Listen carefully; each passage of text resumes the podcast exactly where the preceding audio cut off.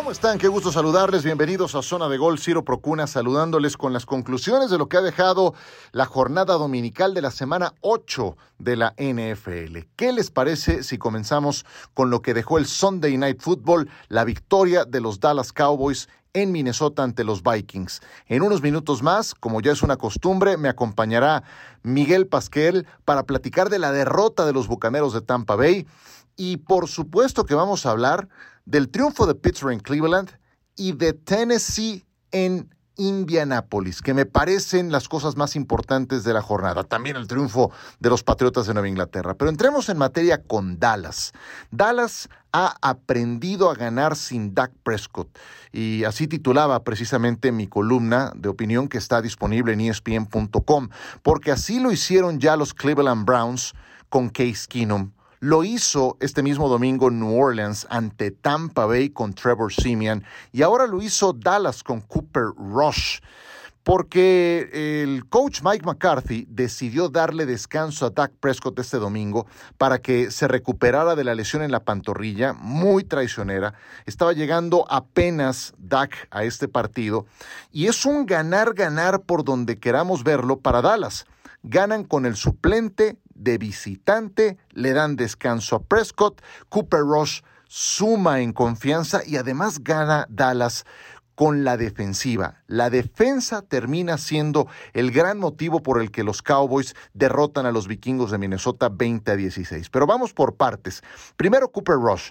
¿Quién es Cooper Rush? Este mariscal de campo pues nunca había iniciado un partido en la NFL 27 años de edad, cuatro temporadas en la liga, estuvo del 2017 al 19 en Dallas, pasó luego a los Gigantes en el 2020, lo cortaron, lo volvió a contratar Dallas, en la pretemporada ya ven que no jugó Dak Prescott, se repartieron eh, los snaps de posición de quarterback Cooper Rush, Garrett Gilbert, Ben DiNucci, el mejor de los tres fue Cooper Rush y se quedó con el puesto de suplente de Dak Prescott.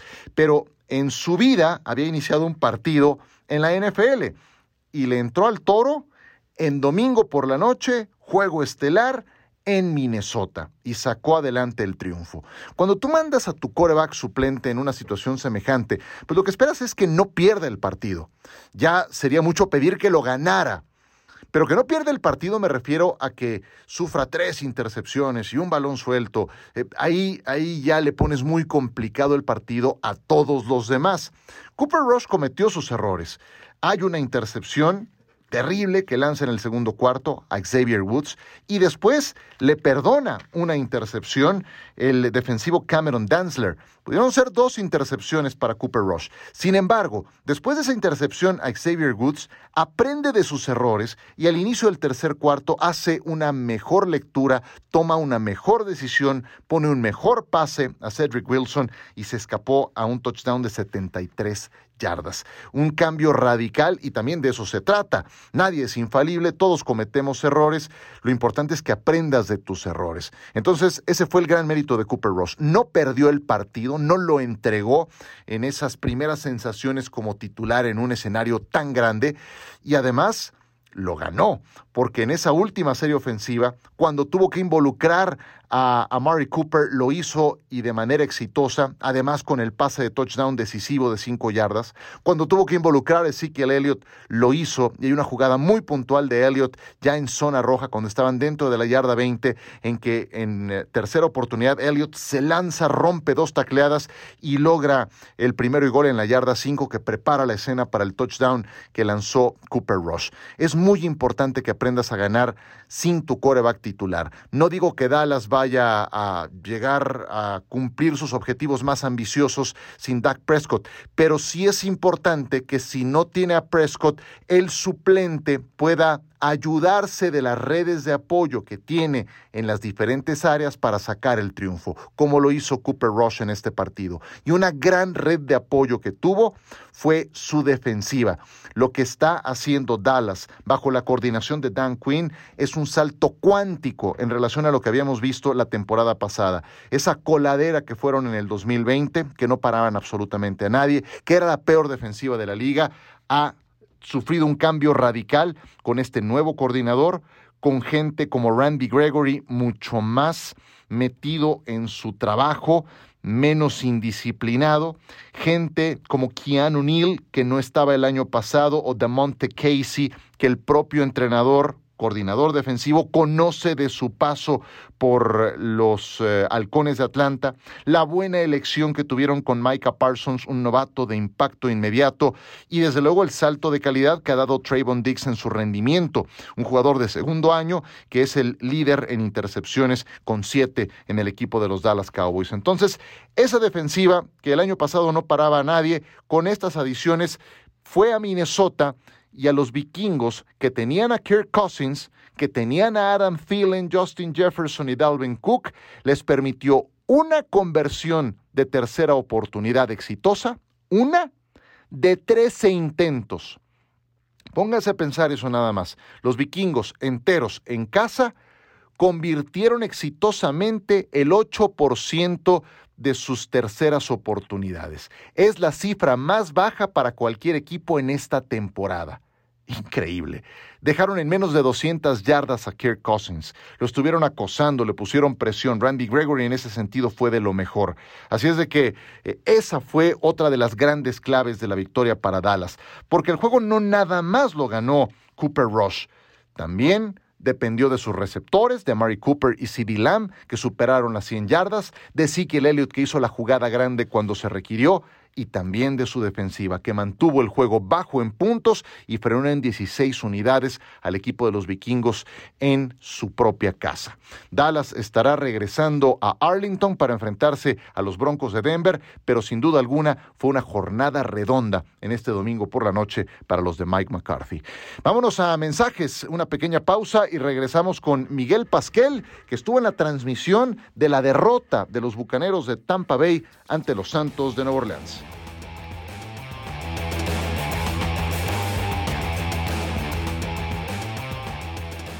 Continuamos con ustedes en zona de gol, juegazo el que se llevó a cabo en el eh, Superdomo de New Orleans, donde los Saints derrotaron 36 puntos a 27 a los Bucaneros de Tampa Bay. Y estoy totalmente consciente de que uno de los grandes ganadores del domingo ha sido justamente el equipo de Sean Payton por este triunfo divisional ante los Buccaneers. En la transmisión estuvo junto con Eduardo Varela mi compañero Miguel Pasquel, a quien me da mucho gusto saludar. ¿Cómo estás, Maiko? Chiro, ¿cómo estás? Muy bien, muchas gracias. Terminando de estar en este gran partido donde los Saints por sexta vez consecutiva le ganan a los Buccaneers en temporada regular. Sí, yo agradecido de contar con tu testimonio. En principio, eh, cuéntanos cómo fue que Nuevo Orleans logró semejante victoria con su segundo quarterback, porque se lesionó James Winston y tuvo que entrar Trevor Simeon. ¿Cómo fue que lo lograron con su segundo quarterback? Mira, Ciro, no quiero decir que tuvieron una mala actuación y mucho menos, ¿no? Pero este partido lo perdieron los Buccaneers. 11 castigos, 11 para 99 yardas, tres entregas de balón. Realmente Tampa Bay pudo haber ganado este partido sin ningún problema. Sin embargo, este tipo de errores no los puede tener en NFL. Eso es algo que pudo capitalizar bien el equipo de Sean Payton y por esto los Saints sacan el resultado en casa. Eh, es en esta ocasión la defensa de los Saints la que saca a flote al equipo en un juego de esta naturaleza por los intercambios de balón, por cómo terminan imponiéndose al final. ¿Estás de acuerdo con que es el nuevo sello del equipo de Nueva Orleans ahora que se ha retirado Drew Brees? Sin duda, y eso lo vimos el lunes pasado en Seattle un juego de defensivas donde la defensiva estuvo constantemente presionando a Gino Smith. Y fíjate que no fue tanto la presión sobre Tom Brady, lo capturaron en tres ocasiones, pero dos de esas capturas fueron en la última serie, realmente cuando ya tenían el partido ganado. Sin embargo, los errores que tenía Brady, el balón suelto que tuvo, después tuvieron eh, los, los Buccaneers interceptaron a Taysom Hill en la zona de anotación, sin embargo, esa vino de regreso por un empujón que le dieron a Trevor Simeon al final de parte del dinero defensivo Goldstone, que fue parte de los errores que tuvieron.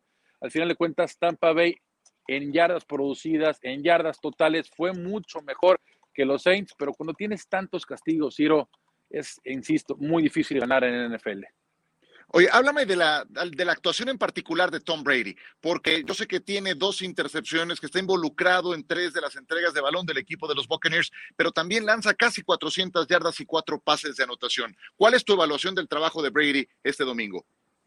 La verdad me gustó mucho. Realmente lo que vimos de Tom Brady, sabemos que constantemente, aunque no cuente con sus principales receptores como es Antonio Brown, pues bueno, encontró a diferentes eh, jugadores como lo pudo ser Mike Evans, tuvo un pase largo Mike Evans de touchdown, se apoyó también en Chris Godwin como normalmente lo suele hacer cuando no está el número 81 de Tampa Bay. Eh, o sea, fue la típica actuación de Tom Brady. El juego terrestre no fluyó tanto, solamente corrieron aproximadamente 70 yardas y es algo que cuando no sirve el juego terrestre, pues sabemos que tiene que recaer en el brazo del número 12 de Tampa Bay. La actuación fue muy buena, sin embargo, ese balón suelto y esas intercepciones le acabaron costando el partido. Todavía al final, quedando menos de dos minutos, perdiendo por un punto, pues solamente necesitas un gol de campo. Tom Brady claramente no veo al safety, eh, viene el pase y fue interceptado un pick six, y ahí es donde pierde Tampa Bay el encuentro. Pero fuera de ese error, Creo que Tom Brady es la típica actuación que suele tener cuando el juego terrestre no sirve. Mucho me recordó, Ciro, lo que vimos en la semana uno contra Dallas. De acuerdo, de acuerdo. Eh, Miguel Pasquel con nosotros estuvo en la transmisión de la caída de los Bucaneros de Tampa Bay ante los Santos de Nueva Orleans. Rob Gronkowski fue uno de los jugadores que estuvieron eh, pues eh, en observación durante los días previos para saber si iba a estar en este partido. Al final recibe luz verde, pero simplemente no tiene un papel protagónico, no, no recibe pase. Lo buscan en una ocasión y llega un momento en que la notificación que se entrega es que está fuera por el resto del juego. ¿Qué pasó con Gronkowski? Fue una lesión en espalda, no se leía bien, solamente como lo dice, entró una jugada en la zona roja, lo buscó y Tom Brady, pudo haber sido un touchdown si el pase es un poco más preciso, pero fuera de eso, Gronkowski no, no tuvo ningún impacto absoluto en el encuentro. No lo debes de poner ya por su edad, porque sabemos las lesiones que ha tenido a lo largo de su carrera. Se le ve claramente que no está al 100%. No creo que lo van a regresar, Ciro, hasta que este equipo y más bien el jugador esté de regreso, eh, insisto, al 100%. Y especialmente viendo el calendario de Tampa Bay, vienen juegos bastante ganables. Realmente lo difícil es cuando se van a enfrentar más adelante ya en la temporada a los Bills de Buffalo, pero fuera de eso reciben todavía Carolina, les queda Atlanta, les queda recibir a Nueva Orleans, que ojo, Ciro, Nueva Orleans es un equipo que en temporada regular se le dificulta mucho. A ver que ver, aquí la pregunta es si los Saints se van a quedar con Trevor Simeon de quarterback, porque creo que la lesión de James Winston va a ser suficientemente grave para perderse el resto de la temporada o todavía van a buscar a alguien en encaje, recordar que todavía está la fecha límite, ¿no? Que es el martes en la tarde, cuando los equipos pueden buscar y hacer canje de jugadores. Dos preguntas breves para terminar, Miguel Pasquel. ¿Nos acordaremos de este juego al final de la temporada, cuando la división sur de la Conferencia Nacional esté definiéndose? ¿Sientes que lo van a extrañar este triunfo los Bucaneros? No, no, no, no. Bueno, puede ser, ¿sabes qué? Para el número uno en la conferencia nacional. Eso podrá tener un impacto, ¿no? Pero para ganar, para la división, no creo, yo creo que Tampa Bay sin ningún problema debe de, debe de ganar el encuentro, y perdón, debe de ganar la división. Creo que le van a ganar a los Saints cuando se enfrenten en casa. Fíjate, los siguientes juegos es contra Washington, que perdió, contra Nueva York, contra Indianapolis, contra Atlanta, contra Buffalo. O sea, tiene dos juegos seguidos importantes Tampa, que es el 12 de diciembre recibiendo a Buffalo y el 19 de diciembre recibiendo a Nueva Orleans. Esos dos partidos creo que van a decidir mucho. Correcto, correcto. Una más antes de despedirnos, Miguel. ¿Qué más destacas del domingo de lo que pudiste ver? Ciro, es increíble, pero hay que alzar la mano. No sé si tú estuviste conmigo en la derrota de los Bengals ante los New York Football Jets. ¿Cuánta gente no se fue ahí en el survival? Yo me alzo la mano y quiero decir, esos Bengals nos hicieron perder el survival. Y bueno, esa, esa sorpresa, ¿no? Que Tennessee también le fue a ganar a Indianapolis en un juego que era sumamente importante para los Colts de mantener la esperanza de ganar la división. Ya Tennessee ganándole dos, los dos juegos que han jugado esta temporada a los Colts. Creo que los Titans se van a consolidar dentro del sur de la conferencia americana y al final de la temporada creo que este equipo va a tener mucho de qué hablar. Si lo llevan tres victorias consecutivas ganadas ante equipos muy difíciles como son los Bills, como son los Chiefs, sí, los Chiefs, y por supuesto como son los Colts que venían una victoria importante en San Francisco. Cierto, cierto. Ahí es donde no entiende uno absolutamente nada. ¿Para qué está Cincinnati? No lo sé. Vienen de ganarle a los Baltimore Ravens. Acto seguido pierden con los Jets de esa manera. Marco, te mando un abrazo. Muchas gracias. Otro Ciro, gracias y éxito en la transmisión de Minnesota Dallas. Muchas gracias a Miguel Pascal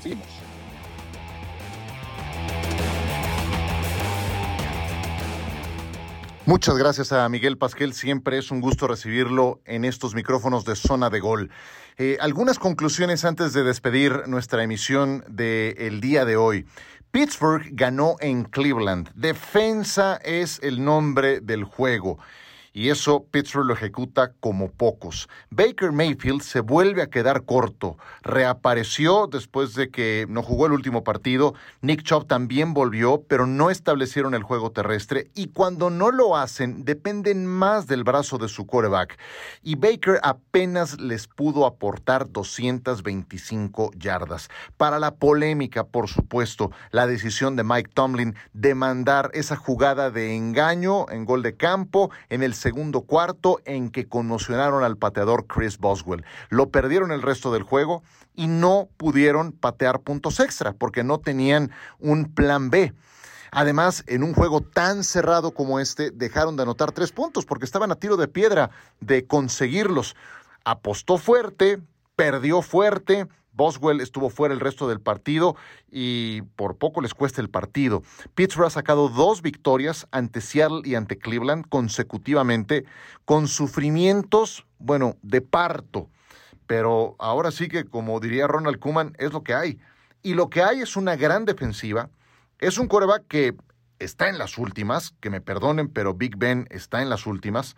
Tienen un gran corredor de bola del que dependen enormidades, Najee Harris y una ala cerrada que va creciendo, que se llama Pat Fryermuth, eh, y a ver quiénes más levantan la mano conforme avance la temporada. Si finalmente Deontay Johnson, si lo hace también Chase Claypool, que son los llamados a complementar un ataque que ha sido anémico por pasajes prolongados en esta campaña. Indianapolis perdió en casa ante Tennessee en tiempo extra imperdonable por la forma en la que perdieron los Colts. Ganaban 14 a 0 en el primer cuarto, su defensa frenó por debajo de las 70 yardas a Derrick Henry, eso es muy difícil de lograr. Michael Pittman tuvo 10 recepciones, dos touchdowns, pero esta vez fue Carson Wentz el que comprometió seriamente el partido, le dio golpes de muerte a su propio equipo. Las dos intercepciones que cometió Carson Wentz fueron imperdonables. Una la regresó Eric Molden a touchdown. Lo tenían ya para detenerlo a Carson Wentz. Imagínense, dos minutos para que termine el partido, menos de dos minutos. Jugada de pase, tercera oportunidad. Estás en tu zona de anotación, te van a capturar y para evitar la captura, el safety saca un pase ahí como sea que le intercepta Eric Molden y lo regresa a touchdown. otro error de novato que comete Carson Wentz. ¿Se acuerdan del que cometió en el partido contra San Francisco? Bueno, este fue peor, por lo que ya les digo, el momento del partido. Y la otra intercepción fue en el tiempo extra, para poner la escena del gol de campo de Randy Bullock que representó el triunfo de Tennessee. Un desperdicio de verdad porque Indianapolis tiene gran equipo, pero Tennessee parece que se va a fugar en esa división. Y New England le ganó a los Chargers, para mí es la sorpresa de la jornada. ¿Cómo lo hicieron? Dos intercepciones a Justin Herbert, Juego terrestre sostenido de Damien Harris. Al ataque, conservadores, pero sin errores. Con Mac Jones, 218 yardas, no cometió intercambios de balón y no podemos dejar de señalar que una de esas intercepciones de las que ya les hablaba, que le registraron a Justin Herbert fue regresada por Adrian Phillips hasta touchdown 26 yardas en el cuarto cuarto. Nunca den por muerto a Bill Belichick. Yo sé que muchos lo odian, que les hizo la vida miserable durante 20 años, que dicen que todo su éxito fue por Tom Brady, lo cual es una mentira rotunda. Yo digo que es el mejor entrenador que he visto, junto con Bill Walsh y habían estado cerca de vencer a Tampa Bay, habían estado cerca de vencer a Miami, pero perdieron al final. Esta vez ganaron en SoFi Stadium ante los Chargers, que son un candidato a llegar lejos en la postemporada, y los Patriotas se han puesto con números parejos. Ahí están para lo que haga falta. Y van a dar la batalla. No sé si les alcance para meterse a postemporada. Si lo logran, habrá sido un éxito muy importante para un equipo que está en reconstrucción. Bueno, pues ya nos vamos. Muchas gracias por su compañía en esta zona de gol. Que descansen, que la pasen muy bien, disfruten la NFL. Tenemos Monday Night Football, tenemos NFL Live, tenemos un montón de cosas para que continúen en sintonía por la señal de ESPN. Por ahora nos despedimos. Gracias por acompañarme. Soy Ciro Procuna con la producción de todo el equipo de multimedia de ESPN. Gracias por descargar este podcast y hasta la próxima.